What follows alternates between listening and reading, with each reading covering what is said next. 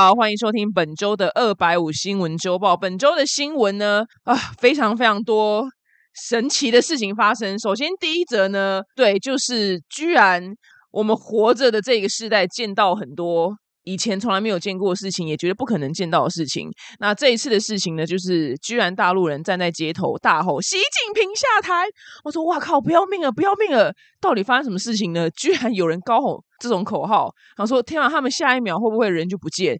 那其实这个事情长话短说呢，就是因为大陆一直以来就是要清零这个政策，真的非常的疯狂，对，根本就不可能办得到嘛。我觉得，我觉得人在大自然面前呢，因为病病毒毕竟是大自然的产物。对，所以这这个在大战面前要谦卑，不可能清零就是不可能清零。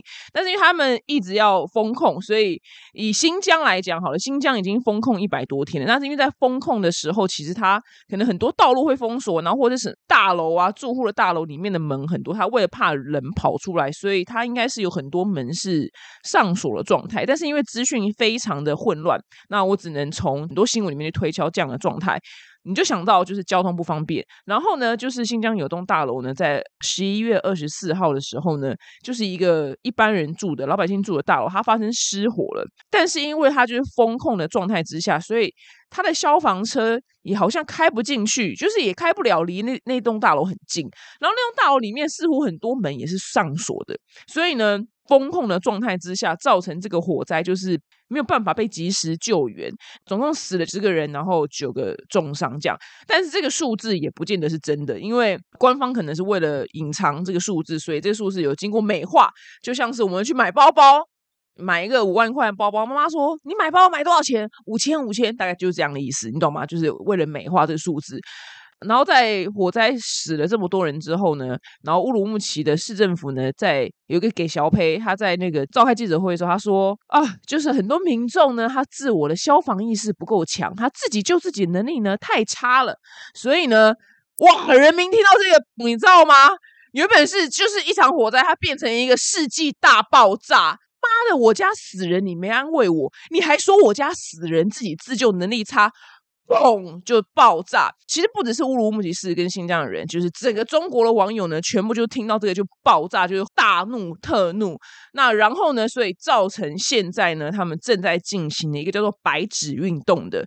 那这个乌鲁木齐。火灾的相关影片呢，其实大量的在网络上疯传，然后微博啊、小红书跟微信，其实很多地方都看得到。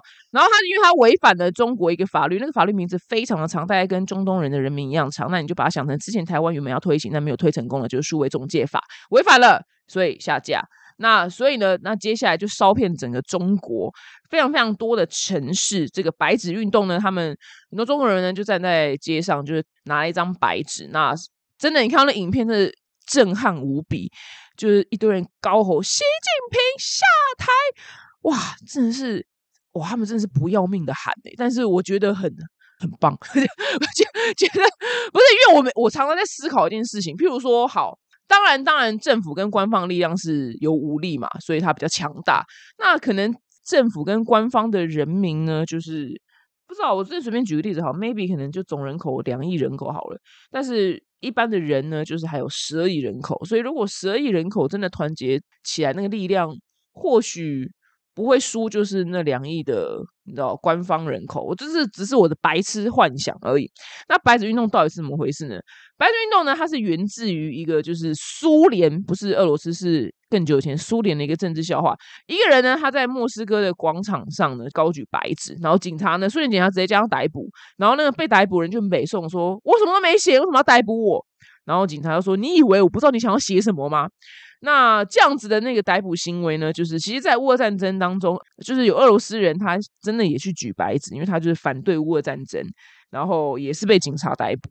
对，所以这个白纸上面就是留有无限想象，但大家知道你要讲什么。然后，所以白纸运动的人呢，目前在中国也是，他们官方也是怕有很多人就镇压跟逮捕。但这件事情在我报道当下呢，是还没有被平息的状态。但是你可以去看那新闻的画面，真的这辈子活着哇，居然有机会听到有人大吼，就习近平下台，而且是一群人。其实就是这个白纸运动，不止在中国很多城市就是遍地开花。其实，那每次出国时候，大家都在说一句话，就是到处都是中国人，到处都是大陆人。对，所以呢，这个火呢也烧到很多在海外的大陆人，像英国、法国、荷兰。其实很多城市，他们其实他们当地喊好像稍微比较安全一点啊，除非就是他们也是那边有知道有些秘密间谍，还是可以就是把你秋算账，然后把你逮捕。那其实，在国外的很多城市呢，很多留学生。他们呢，也就声援乌鲁木齐，然后就大喊，就是习近平下台。哇，这再讲一次都觉得不可思议，这这辈子居然有有机会能听到这句话。因为这个长达三年的青年政策，让人民真的忍无可忍。其实习皇帝不知道他周遭有没有一些就是比较科学的人。但是其实这些主因呢，就是因为他们自己国产的疫苗呢有五个品牌，然后这五个品牌呢，你成效非常不彰啦，里面可能跟美白针差不多，所以呢，人民打完之后那个防疫的效果并没有非常好。但是因为习近平他就不买，死不买就国外疫苗不买，就是我们知道了有用的辉瑞啊。什么莫德纳什么之类这样这样子疫苗，甚至连胶生的都好，胶生已经算是疫苗里面偏烂的了，对，烂中之烂的。但是连胶生应该都有六十趴的防护力，但不知道中国自己自产疫苗是几趴。但是因为就是他就是没办法承认，就是我做了疫苗就是没有用，所以他就是死不敢开放，死这样开开关关开开关关开关，他那个风控的那开关开关那个速度，那个次数跟你家楼下那个 safe 那个门开关是一样的。那上海迪士尼开了。四天，然后又马上封控，所以在这样子下去，人民真的没有办法活了，很多人都要饿死。对，你可以想象出有多少人在这三年当中花光他他的存款。我想人民在穷，历史上都有讲过，这这很简单嘛。人民在穷跟就是你什么都一无所有的时候，接下来就是什么，就是烂命一条。那烂命一条的人是最怎么样？最不怕死。对他们不怕死，反正我也没有命了，我就是跟你拼了。所以如果他造成太多人。在这样的状态之下，就长期没有稳定的收入，然后贫穷的话，那个人民的怒火是非常非常难以被预测的，是需要你去翻翻历史课本就好了，这也不用我多讲啊，就是看历史课本就好。那个人民的怒火，对，你看那个法国那个什么那个那个玛丽公主嘛，不是说什么什么什么吃蛋糕那个，对啊，那人民饿死了，然后怒火，对，所以就是这样。那不知道接下来发展会怎么样？就是一直以来两岸的呃网友应该彼此都。就是常常两岸的网友会互相站来站去嘛，干嘛？那最近可能在汪小菲的事情上面，跟这一次的这个一直长期封控下来的白纸运动上面，我觉得难得可能大多数两边的网友会不吵架，我觉得会不吵架。这个白纸运动我也不能说什么，只能说希望死人越少越好，大家平安，好不好？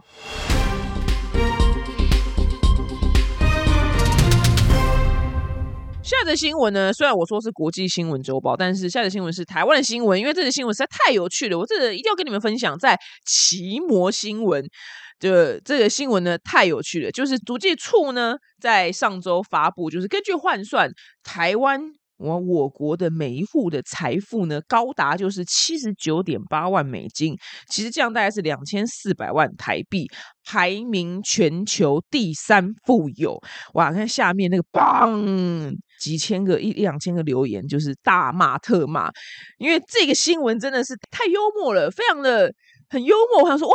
原来我们全球第三富有嘛，而且还比就是美国跟加拿大人还有钱。你知道欧美国家，哎，很多国家比我们穷了。来，大家打开五九一五九一，打开呃随便永庆房屋什么任何卖房子的网站，我真心觉得我已经是一个比一般人薪水还要多的人。我打开卖房子的网站，我都觉得我到底有多穷，我到底有多么多么的破。多穷！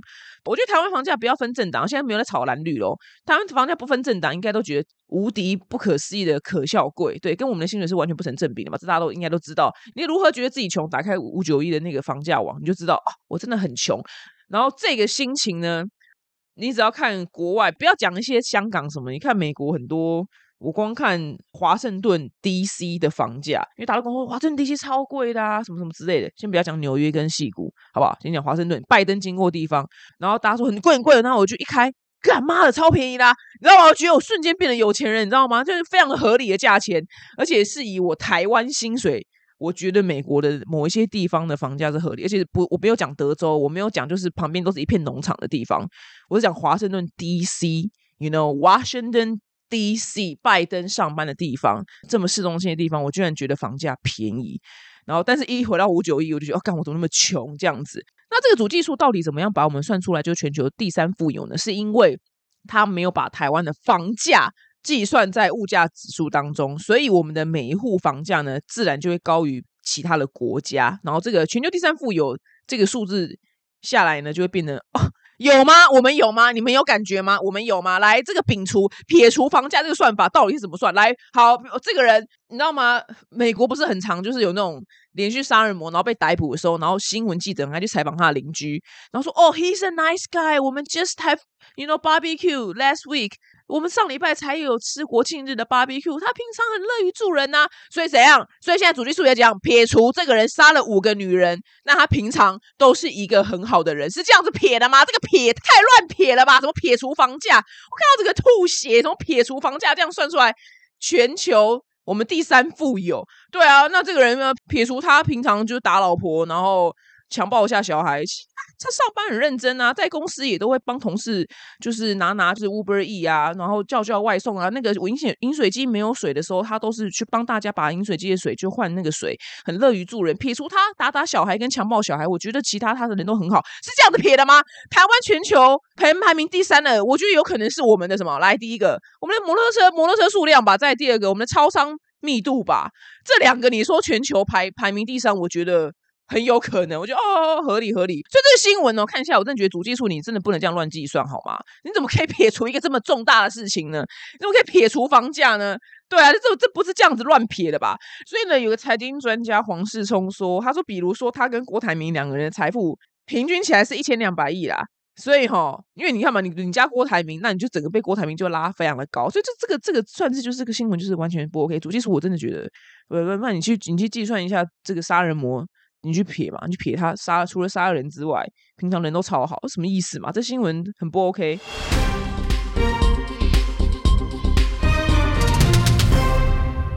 那再来呢？我们看到了世足赛，世足赛非常的精彩，如火如荼的进行。我真的，因为我们跟足球这件事比较远嘛，所以我们比较没有那种。真正的那种哇，就是什么进球会这样子的心情比较没有。但是我朋友是从小在阿根廷长大的华侨，只是他搬回台湾了，所以他其实半个人是阿根廷人。然后他昨天很烦，昨天我在报新闻当下是阿根廷跟波兰，他那边半夜那边敲我说，我等下三点要设闹钟起床看球赛，我要穿着我的阿根廷球衣入睡，我要被国家队温柔的拥抱着睡着，很烦，你知道吗？就很可爱。那好险呢。好想阿根廷赢了，不然他又要跳楼了。那那天阿根廷输的那个阿拉伯，他差不多已经站在屋顶上面了，你知道？他就说：“你们让我冷静一下，我现在没有办法讲话。”他们是来真的，你知道吗？球迷是来真的这样子。那今年世足的主办国卡达呢？其实它有蛮多的问题发生的，是因为移工的那个非人道的外遇呢，就是一直被大家就是闲话。那这件事情其实是因为卡达其实从十年前。二零一二年就已经开始为了十年后的二零二二年的世足赛开始在动工，他们大兴土木，就是要盖很多东西，很多基础建设，要非常非常多的劳工阶层，所以他们从海外各个国家呢，比较贫穷的地方呢，就引进了大概总共两百万个移工。那这两百万个移工呢，其实。受到了待遇非常非常的苛刻，大概他们的月薪大概坐落在台币八千五百九十元而已，然后一个礼拜只休一天，然后卡达的温度平常是大概摄氏四十五度左右，所以他们一整天工作时间非常长，因为他们要盖足球馆嘛，盖很多微博的东西，所以他们需要这种劳工阶层。他们到家之后真的是。应该就直接垮掉吧。这个在卡达四十五度盖房子，这我真的准许他，就到家之后不跟女友或老婆聊天。这我他真的就他进门就直接倒在玄关就好了。因为台湾三十几四十度就已经这么恐怖了，然后卡达是直接冲破冲到四十五度。那这个就是他们的劳工阶级非常非常多，就是在我们眼里呢是一个非常不人道、不符合劳工权益的一个。环境，那甚至新闻有去拍他们住的地方，就是家徒四壁，然后有非常多的虫啊、蟑螂，因为热的地方虫子越多，虫啊、蟑螂。但是他们就说，在被受访者的那个应该是印度人嘛，他就说：“哦，我们这边已经算好了，因为至少还有一个人一间房间，虽然很多蟑螂，但他的朋友是六个人挤一间房间这样子。那他们就是一个非常非常知足的状态之下，所以呢，很多。”国外的球队，像是美国队跟荷兰队呢，他们到卡达之后呢，在比赛之前呢，他们都跟就是蛮多义工就见面，然后送给他们免费的门票，因为他们真的没有钱买门票，门票蛮贵的，然后也很大方的帮他们在球衣上面签名。那为了就是呼吁大家呢，就是重视这群人的那个环境的这个问题，还有他们有没有人身危险。那荷兰荷兰队队长很帅，他就说我我们没有龙也没有盲，所以。所有媒体都在讨论这边发生的事情，我们不会这样让它过去。我觉得哇，很帅，很暖，这样子。就卡达的人呢，那卡达政府就派一个走狗出来，他说。大家不要就是以欧美的那个你知道环境呢来看待我们卡达，我们已经就是给了八千五百九十台币，平均下来比他们自己在家乡赚的都还要很多，好吗？然后他就开放记者呢去拍什么？拍就是穿戴非常整齐，在吹有冷气的饭店里面铺床垫的移工女生，就拍了一个非常漂亮的环境。那有种去怎么不去拍工人在外面那边敲水泥、那边弄钢筋的？真的是很贱，你知道吗？就不是他八千五百九十块台币。然后说比很多就是自己在家乡赚的多，那这是怎么算？然后这个男的就坐牢，他只杀三个女的，他比那个 t e b a n d y 美国最著名的连环杀人魔杀了二三十个女人，然后他比较好啊，因为他没有杀到三十个人。不知道你怎么可以跟烂的比呢？就是你懂吗？就是到底为什么要跟烂的比？你知道吗？看到这里是火大，你知道？虽然我跟那些义工也不认识，只是觉得他们的环境也太苛刻吧。然后就那种很年轻的女生对记者就是说：“哦，我来自印度，那我们家太穷了，我妈妈太穷，妈生病了，我真的非常非常需要钱，所以我一定要来这边工作，然后寄钱。”回家就觉得哇，他们真的很辛苦，我希望他们的那个哦，这个法国人一定不行，法国人老早全体罢工了。对，法国人看到这个卡达的移工的那个工作的环境，一定老早放火，好不好？烧法国大革命 again 吧？对啊，这非常非常民情不同。然后那个新闻画面还有带到就是。原来移工呢有一区就是他们自己，因为他们买不起门票嘛，所以他们有一区就是在各个比赛外面，然后可能在球场外面附近那个草皮上面，然后会有大荧幕，就 for 呢这些辛苦的移工就是看免费的足球赛，然后甚至印度还有派那种印度的主持人来啊，在舞台前面就主持活动，然后印度人真的是一个真的就跟宝莱坞一样的那个国国国家，因为台湾人平常真的没有在什么跳舞唱歌的习惯，就是唱台语歌啦，对。老人唱台语歌，然后那个印度他们就是在中场休息时间，然后主持人就说什么“我们来摇摆吧”，然后就砰就一放那个印度歌，然后全体就是你知道跳 跳宝莱坞电影的，这就是在电影《三个傻瓜》里面看到了舞，就是他们就是日常，正是他们日常，他们就是每一个就是那边扭啊这样跳，就哦，这跟电影一样。他们平常呢就把歌舞融到生活里面，非常非常可爱。也希望他们的工作环境呢，不知道靠那些球星的力量可以得到一些改善。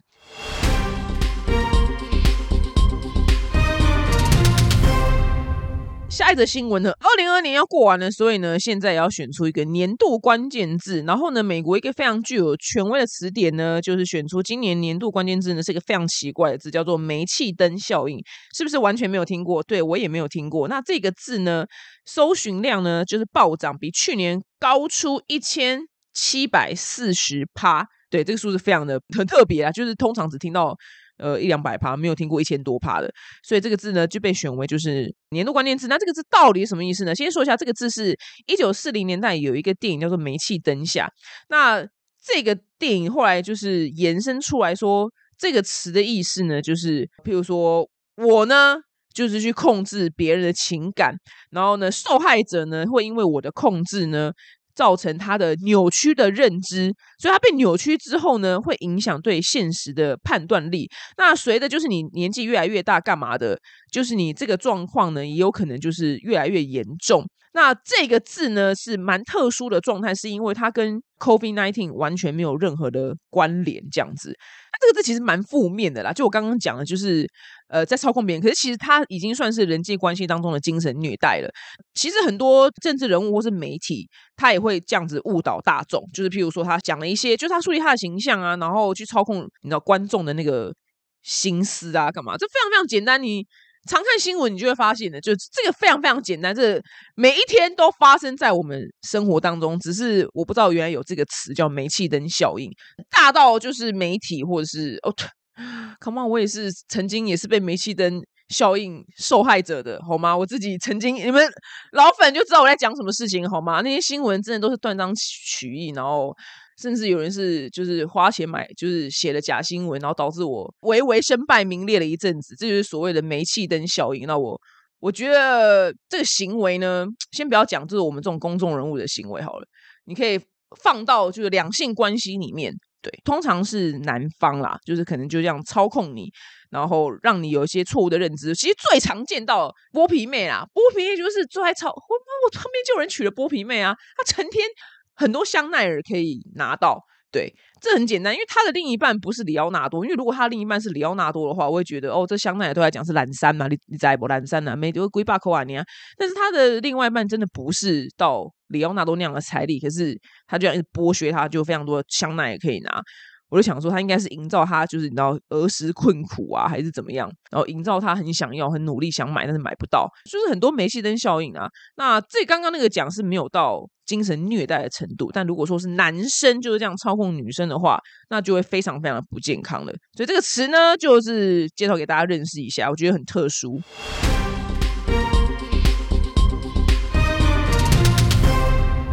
然后下一个新闻呢，就是你们的手机应该很多人都会有 Netflix 跟 Disney Plus 这样子的串流龙头的 App 吧？我也两个都有，我都很喜欢这样子。那这也是非常多国家，其实其实全球最多人拥有的应该就是这两个了。但是呢，最近呢，就是。迪士尼呢发生什么事情呢？无预警的，就是把 CEO 给换掉，然后把之前呢就是 CEO 叫回来拯救迪士尼，但是不是拯救迪士尼乐园，是拯救 Disney Plus。Disney Plus 的那个 App 呢，从上线以来到现在呢，就是亏到不行。那先跟你讲一下，它游乐园游乐园的营收呢，在二零二二年第四季呢，飙到七十四亿美金。比去年呢同期大增的百分之三十六，但是串流业务呢在第四季呢亏损来到高峰，就是讲出来都觉得有点好笑，亏了十五亿美金。那我哎奇怪，发生什么事情呢？这样子，它在全球有一点六亿的订阅人数。但是却没有就是一个创造一个很好的营收，就不断的投重金投重金，然后这三年来都没有赚到钱，所以就哎不行不行，要把之前那个 CEO 叫回来，因为之前那个 CEO 呢，他就是在迪士尼待了十五年，他在十五年当中呢，为就是迪士尼赚了非常多的钱，因为他。就决定就收购皮克斯动画，然后漫威啊，跟卢卡斯影业，所以他这些买的东西呢，他都变成迪士尼的摇钱树。所以这个人就是非常非常有生意头脑啊，他就你知道，就去退休去啊，就现在迪士尼的那个股东们呢，就把现在这个 CEO 给 fire，然后决定把之前那个会赚钱的叫回来。迪士尼 Plus，我觉得它有一个，其实它照理说应该会赚钱，因为它很多东西就自家本来就有的嘛，所以它没有像 Netflix 一样，就是多投入新的钱，然后。再去拍出一个新的从零到有的东西，因为本来就是它的那个片单的那个库存里面就有非常非常多的电影跟呃动画了，那才会这么亏钱。那我先跟迪士尼呼吁一下，就你们的 App 就是一个最简单、最简单，可不可以给我一点二五倍速跟一点五倍速的按钮？And 可不可以给我就是在看片的时候给我按下一集的按钮，如此的简单，我真的没有别的就奢求那个下一集的按钮。因为譬如说我用 Netflix 的 App，它已经可能看到这边，我觉得哦，就是差不多，它要唱片尾曲，我没有要看，直接看下一集的，我很急。可是 Disney Plus 这个按钮，它会到最后一秒才出现，所以我都一定要先跳出这一集，然后再去转到下一集，再按 Play 再进去。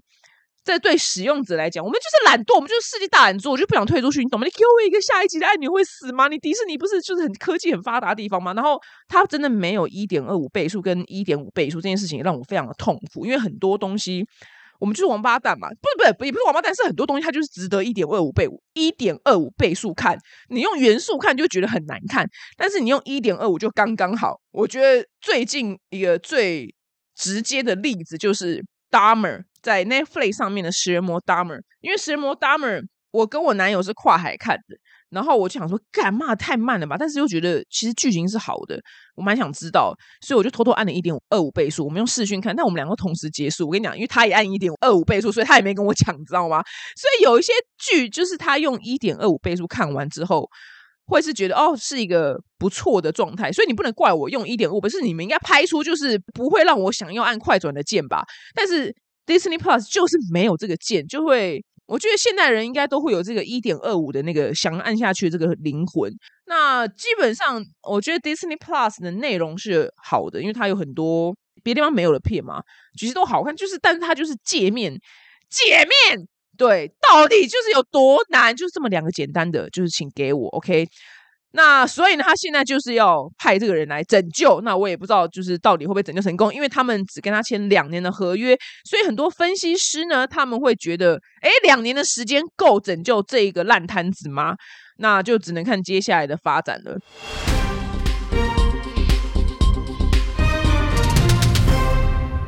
那下一则新闻呢？为了就是圣诞节到来呢，然后 Balenciaga 这个精品品牌呢，它上周推出了就是有居家选物啊、宠物的服饰啊，跟香氛产品的一个叫做假日系列，就不只是平常我们看到的衣服跟鞋子啊、包包这样子，请了一个非常知名的实境摄影师呢。I'm sorry，他的名字可能好像不是英文，就是念不出来，应该是要 Gabrielle，应该是这样子念，我我猜的。如果念错的话，欢迎指正。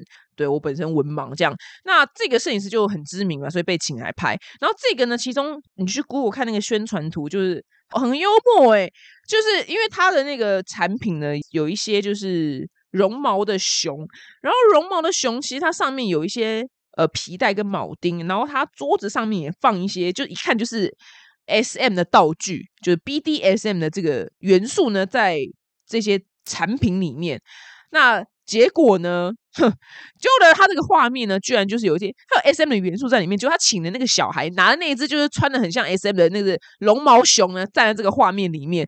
所以就哇靠，也太荒唐了吧！你怎么把小孩跟 S M 摆在同一个画面里面呢？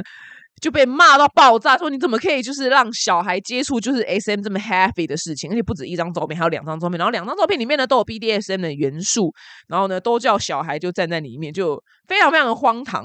那面对就舆论的炮轰呢，所以 Balenciaga 官方呢，他马上就下架所有的照片，那这个照片已经流传到就世界各地角落，连我手上都有了。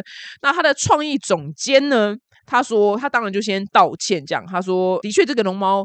这个有 BDSM 的元素的绒毛熊呢，的确不应该跟儿童在一起，就是摆在一张照片里面。那我们已经移除所有争议的照片里面。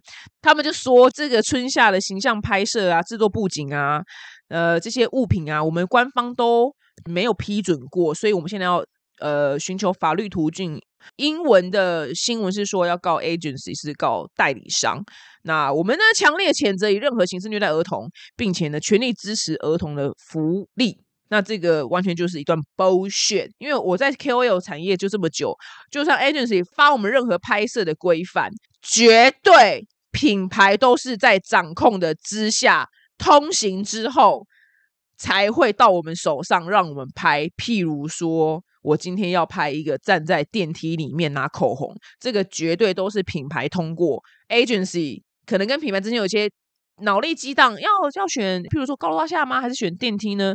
那最后一定是品牌选的，就是选电梯。然后我们这些人才能就动工去拍。然后摄影师拿到之后才知道，哦，那我们就是在电梯里面拿口红拍。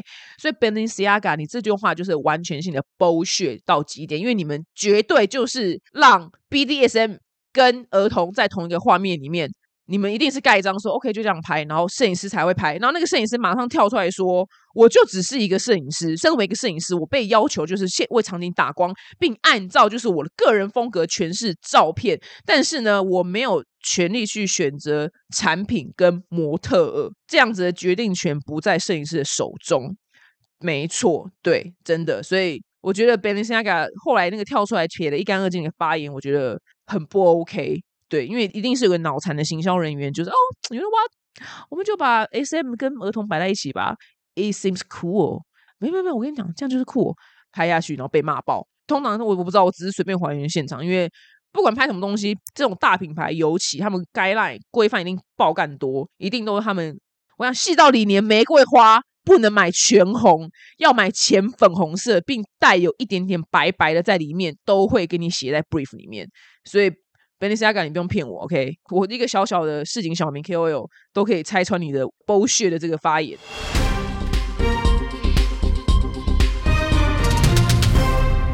那现在新闻呢非常可爱，就是为了帮助减缓气候变迁，就全球暖化嘛。你也知道，妈的，你看我们十一月，哎，十一月我小时候真的很冷呢，因为我记得国中的时候在晚自习的时候，然后就觉得，干妈学校外套到底有多烂，我真的要冷死，我真的要冷死了。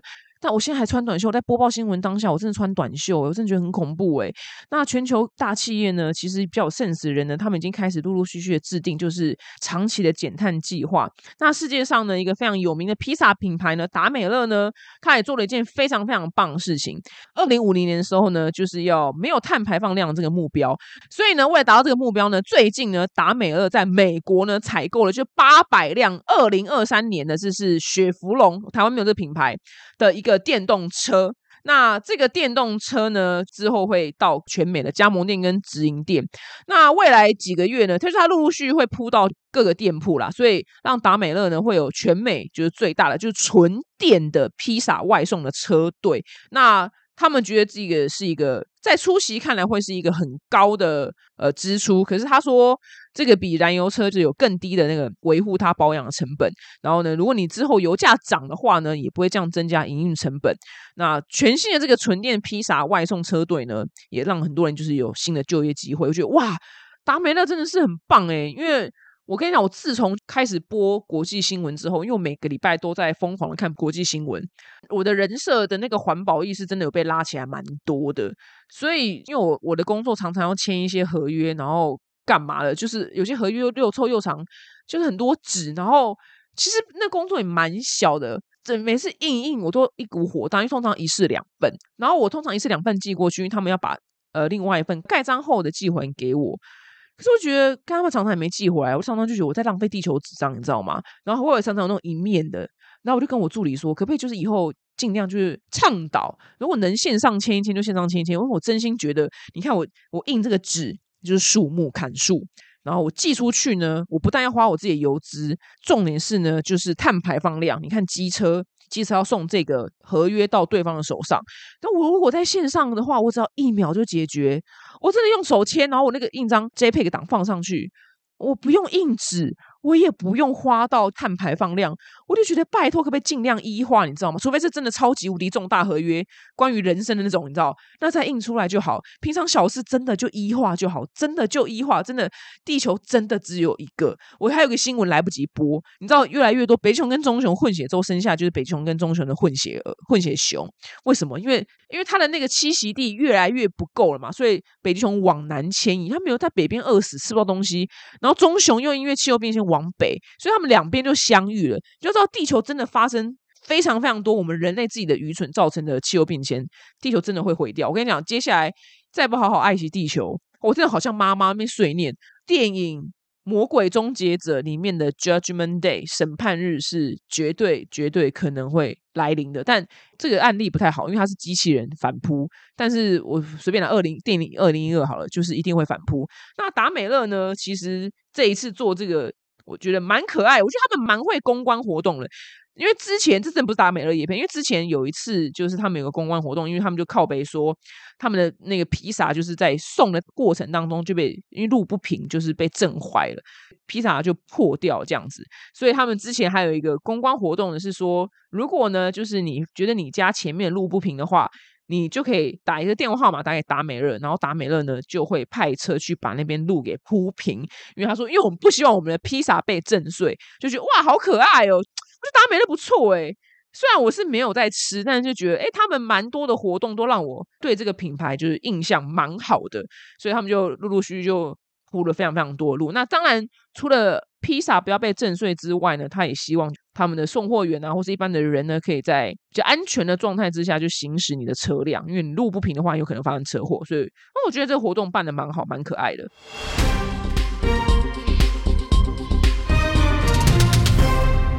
接下来呢，节目最后呢，是我们节目既有的，就是对你可能没有什么用的冷知识时间。大家有没有吃过？就是日本可爱的小熊饼干呢？一定每个人一定都吃过。对，小熊饼干上面的那个造型呢，已经多达四百多种了。然后他们的官网呢，还有一个图鉴的一个表，就是四百多种的那个小熊都在上面可以找得到。譬如说挖鼻屎的啊，盲肠炎开刀的啊，在体重机上面哭的啊。